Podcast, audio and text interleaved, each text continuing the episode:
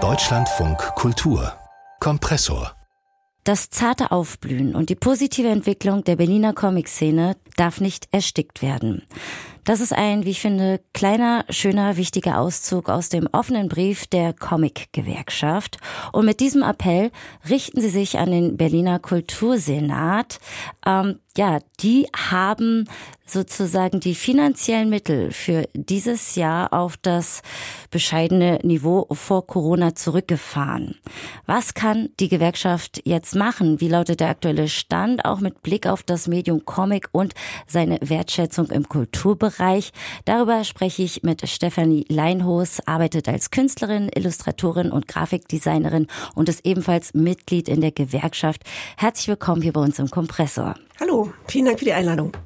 Ja, ihr möchtet, das ist natürlich sehr wichtig, gegen die Vereinzelung in der Szene angehen. Ich dachte ja immer, es gäbe auch sehr viel Konkurrenz. Also vielleicht können Sie noch mal erklären, warum ist das Vernetzen, das Eintreten gemeinsam äh, so wichtig? Mit welcher Idee seid ihr gestartet? Welchen Impuls hattet ihr? Also es ging uns eigentlich allen so, dass wir immer wieder an so Punkte kamen, wo wir gemerkt haben, äh, da kommt eine Anfrage rein für ein Projekt und es ist irgendwie schwierig dafür einen Preis festzulegen. Und das liegt natürlich daran, dass es zum einen in der freien Szene, also ob das jetzt Design ist oder, oder Comic oder Kunst, ähm, keine Tarifverträge gibt, aber zum anderen liegt es auch daran, dass niemand so richtig über Geld sprechen möchte, weil das so ein bisschen mit Charme verbunden ist und eigentlich ist es ja total hilfreich, wenn man das tut, weil man kann Erfahrungen austauschen und zusammen eine Kalkulation finden, die irgendwie Sinn macht. Und das war eigentlich so der ausschlaggebende Punkt, dass wir gemerkt haben, wir sitzen oft so vereinzelt an unseren Schreibtischen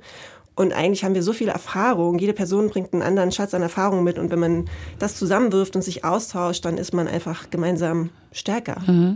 Das lässt sich auch gut, glaube ich, transportieren. Ich kenne das von vielen freischaffenden Künstlern, die in der Musikszene arbeiten, die auch nicht richtig über ihre Honorare sprechen wollen, weil es da so eine Angst gibt und die sich auch fragen, sollte man da nicht eine Gewerkschaft gründen? Aber das heißt, welche konkreten Rahmenbedingungen habt ihr da jetzt geschaffen? Ihr arbeitet mit einem Online-Forum und könnt da anhand von Tabellen euch ein bisschen mehr sagen, was ihr verdienen solltet pro Projekt? Also ähm, ist das sozusagen ein Werkzeug?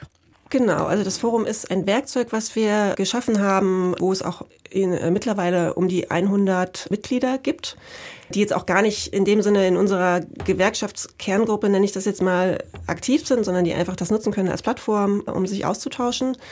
Und äh, ein anderes Mittel ist aber auch die empirische Studie, die wir ins Leben gerufen haben, wo es halt darum geht, dass wir einfach mal die Lebensrealitäten von ComiczeichnerInnen im deutschsprachigen Raum abbilden können, also auch intersektional. Und das ist natürlich auch ein tolles Mittel. Äh, wir sind gerade noch dabei, die Zahlen auszuwerten, aber wenn die erstmal alle vorliegen, ist das natürlich auch was, was man so an die Politik geben kann, äh, verbunden mit Forderungen und wo man einfach die Forderungen, die wir haben, die wir auch schon in unserem Manifest äh, formuliert haben, durch Zahlen unterlegen können. Habt ihr da schon ein bisschen was herausfinden können, was Sie jetzt mit uns teilen können? Ja, also zum Beispiel lebt ein gutes Viertel aller ComiczeichnerInnen in Deutschland in Berlin. Der Großteil bezeichnet sich selbst als weiß.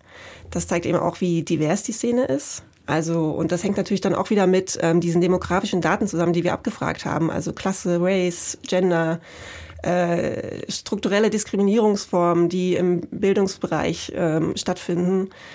Das alles bildet sich dort ab. Und ähm, ein weiterer wichtiger Punkt ist, dass einfach 85 Prozent nicht von dieser Arbeit leben können. Mhm. Also nicht aus Schließlich.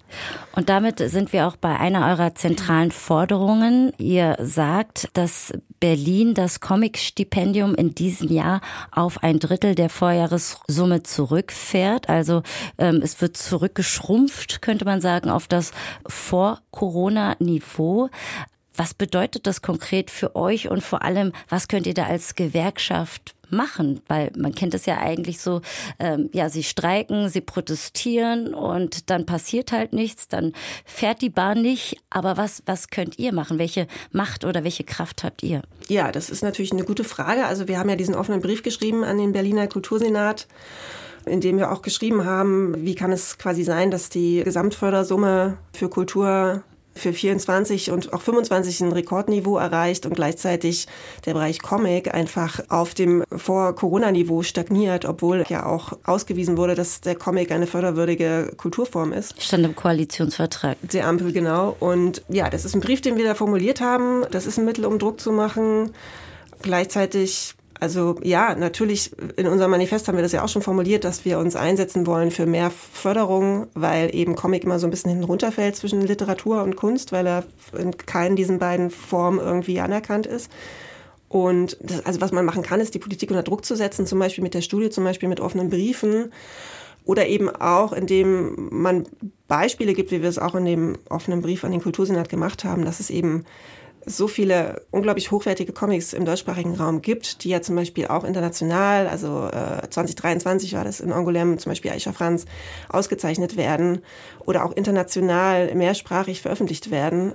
Also es gibt die hochwertigen Bücher, es gibt das Niveau, aber die Fördersumme bleibt einfach völlig hinter dem internationalen Vergleich zurück. Also Vernetzung ist wichtig. Das heißt, können Sie es konkretisieren? Haben Sie Beispiele, wo man merkt, dass es äh, wichtig ist, dass Sie als Kollektiv stärker sind? Ähm, ja, also zum Beispiel gab es verschiedene Anfragen für Projekte, beziehungsweise waren es Projektausschreibungen. Und ähm, dann wird dann oft sowas wie ein zehnseitiges Storyboard verlangt vorab äh, zu einem sehr rechercheintensiven Thema. Und es ist nicht vorgesehen, dass dieses Storyboard bezahlt wird. Und dann gibt es auch manchmal sowas wie, man soll sich einen Tag frei halten, wenn man dann in die nächste Runde kommt, damit man dann ein Telefonat irgendwann an diesem Tag haben kann. Und das ist natürlich für selbstständige Personen absolut irre. Und wir haben dann an diese Institutionen, die diese Ausschreibung veröffentlicht haben, E-Mails geschrieben und gesagt, warum wir diese Ausschreibung kritisch finden und vor allem, wie wir es verbessern würden. Und auch so ein Papier der IU, der Illustratorenorganisation, mitgeschickt für faire Wettbewerbsbedingungen. Also da haben wir uns auch mit denen vernetzt an der Stelle. Und äh, das hat eben auch dazu geführt, dass diese Ausschreibungen verändert wurden. Und zum Beispiel gab es auch Anfragen für Ausstellungsbeteiligung, wo auch kein Honorar vorgesehen wurde. Und die gingen zufälligerweise an mehrere Personen aus unserer Gruppe. Und diese Personen haben dann alle den, dasselbe Honorar verlangt und das dann auch bekommen. Und ich glaube, hätte jetzt eine einzelne Person das gemacht, dann wäre das wahrscheinlich abgeschmettert worden. Dadurch, dass es aber alle zusammen gemacht haben, hat es dann auch funktioniert. Und genau, das zeigt halt ganz deutlich, wie wichtig es ist, sich zu vernetzen. Wie sieht es aus mit der Wertschätzung im Kulturbereich gegenüber der Kunstform Comic? Wo liegen die Hürden? Was würden Sie sich wünschen? Naja, ich glaube, ich würde mir generell wünschen, dass diese Genre von High Art, also Hochkultur und Popkultur, dass die so ein bisschen verschwinden oder sich äh, so ein bisschen auflösen, weil ich diese Unterscheidung auch einfach obsolet finde. Also Comic ist genauso Literatur und genauso Kunst. Also ich, ich glaube, dass es zum Beispiel im franco-belgischen Raum einfach total klar ist, dass das ein ebenbürtig neben, neben Kunst und Literatur steht. Und da entsteht diese Diskussion nicht. Und hier habe ich immer das Gefühl, so ein bisschen so ein Gefühl von einer Befremdung oder so, dass man so, okay, der Comic ist, ist schon angekommen bei den Institutionen, äh, glaube ich, dass das irgendwie jetzt auch dazugehört. Aber ich habe ein bisschen das Gefühl, dass alle noch so ein bisschen damit fremdeln. Und äh, dann oft auch bei Ausstellungen zum Thema Comic gibt es dann ein viel größeres Kunstvermittlungsprogramm für Kinder als bei anderen Ausstellungen. Und ich finde Kunstvermittlung für Kinder für alle Menschen total super und wichtig. Warum, warum wird das nicht einfach generell spartenübergreifend für alle Generationen geöffnet?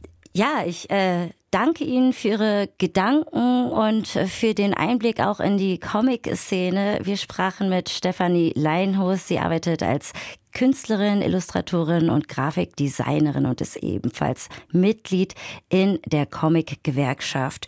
Über die Situation, vor allem auch über die Kürzung des Berliner Comic-Stipendiums. Ich danke Ihnen sehr für das Gespräch hier bei uns im Deutschlandfunk Kultur. Danke für die Einladung.